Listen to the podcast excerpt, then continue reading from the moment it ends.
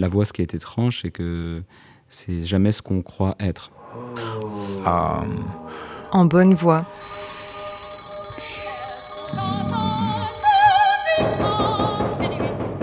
Laurent Poitrenaud.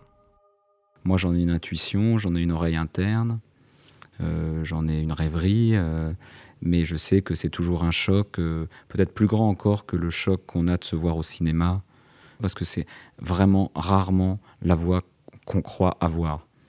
en l'occurrence, moi, par exemple, je pense avoir une voix plutôt posée, grave, voilà, et c'est vrai que quand je m'entends, je suis surpris qu'elle soit plus haute que ce que je ne pense peut-être quelque chose de mon père, peut-être des fois d'une chose un peu traînante, des fois sur des fins de phrases, qui était une forme de mélancolie. Parce qu'il se trouve que donc mon père euh, est mort et j'ai encore des images très nettes de lui, de son physique, de, même de sa manière de, bouger. Mais la voix, c'est vrai que c'est, il me semble que c'est, une chose qui se perd très vite, quoi. Euh, il y a une grande nostalgie de, ça.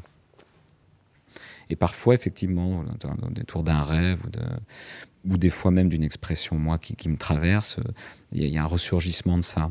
Et je pense que c'est ce qu'il y a de plus euh, douloureux, c'est peut-être une des premières choses qu'on perd, la voix. On se souvient pour l'éternité de certaines personnes à cause d'un infime conseil. Olivier Cadieux en parle très bien. Euh. À chaque fois que je me fais un café, s'il est soluble, je pense à mon frère, qui me disait chaque matin d'un ton grave de ne verser qu'une seule cuillère, même si la tasse était grande. S'il est filtre, je pense immanquablement à celle qui a insisté sur le truc de ne remplir la casserole d'eau à bouillir qu'en plusieurs fois, à petits coups, pendant que le café passe, pour gagner du temps. Ces conseils vous font penser automatiquement à quelqu'un.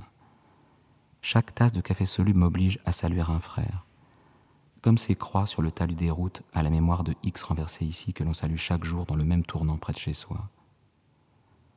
Voilà, mes proches, ceux qui me parlent dans l'oreille, petit génie perché sur mon épaule, me disent brusquement Tu fais du café, c'est maintenant, tu es en vie. Leur voix, sans un seul son, vibre en moi. Je ne sais pas où. Dans mes mains Dans le nerf qui relie mon cerveau à mes doigts Je suis en vie, je suis en vie. Des petits témoins clignotent dans la mémoire et ils doublent vos gestes par des paroles en une longue phrase plaintive mais musclée de l'intérieur.